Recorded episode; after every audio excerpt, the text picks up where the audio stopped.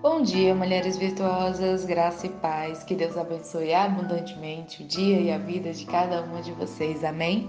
Eu sou Limendi, sou discípula da pastora Isa e hoje, continuando o nosso devocional no livro de Salmos, eu trago uma reflexão sobre os Salmos 75 e 76. Amém? Os dois salmos são da família de Asaf. E o salmista inicia o Salmo 75 exaltando ao Senhor. A nossa exaltação, ela vem de Deus. E ele diz no versículo 1: Damos-te graça, ó Deus, damos-te graça, pois perto está o teu nome. Todos falam dos teus feitos maravilhosos.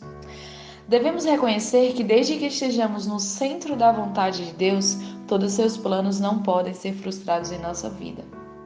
Devemos exaltar ao Senhor em todas as circunstâncias. A palavra do Senhor diz que temos que dar graça e exaltar ao Senhor em todas as circunstâncias. Não é em qualquer uma, é em todas. Independente das circunstâncias, a vontade de Deus ela sempre prevalecerá em nossas vidas. É, não importa a circunstância, ele sempre vai ter algo para nos ensinar, para nos moldar. E a vontade dele é boa, perfeita e agradável em todos os momentos. Então, a vontade do Senhor sempre vai prevalecer a nossa vontade, porque Ele está à frente, Ele enxerga à frente, Ele escreveu tudo, Ele tem o melhor para nós. Devemos confiar e descansar no Senhor. Ele determina tudo. O Senhor é o Deus, Deus da justiça e tudo, tudo, tudo está sob o controle dele. Nada, nada passa despercebido. Não há uma necessidade de perturbação ou desapontamento. Se você estiver no centro da vontade de Deus, as coisas acontecerão naturalmente. Então, não, não temos para que temer a nenhuma circunstância, porque tudo está no controle do Pai e tudo acontece naturalmente, segundo o propósito dele para as nossas vidas. Amém? No Salmo 76, o salmista exalta a soberania e o poder de Deus. Esse salmo ele está no formato de um hino de vitória. De acordo com uma antiga tradição, foi escrito depois de que Deus destruiu o exército de Senaqueribe, quando os assírios ameaçavam Jerusalém.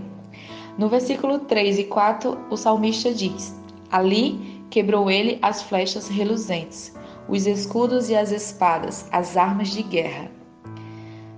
Resplende, resplendes de luz, és majestoso, és mais majestoso que os montes cheios de despojos. Amém? Ele faz uma notória, o salmista faz uma notória a majestade do Senhor Deus. Ele destaca como sua voz poderosa destrói as armas de guerra e frustra os planos do inimigo. O Senhor ele sempre está no controle. A, a voz dele é soberana sobre todas as coisas. O poder de Deus é soberano sobre todas as coisas. O Senhor Deus, ele é poderoso e majestoso e nada nem ninguém se compara a ele. Portanto, como o salmista nos mostra, devemos exaltá-lo dia após dia. Não importa o momento, a circunstância, a situação, a vontade de Deus sempre prevalecerá. A justiça dele é perfeita. Devemos confiar e descansar no Senhor. Nessa manhã, eu te convido a descansar no Senhor, a entregar toda a tua vida ao Senhor, os teus problemas, todas as circunstâncias em que tu estás vivendo ao Senhor e exaltar o nome dele em todas as circunstâncias. A pior circunstância que você possa estar vivendo nesse momento, exalte ao Senhor.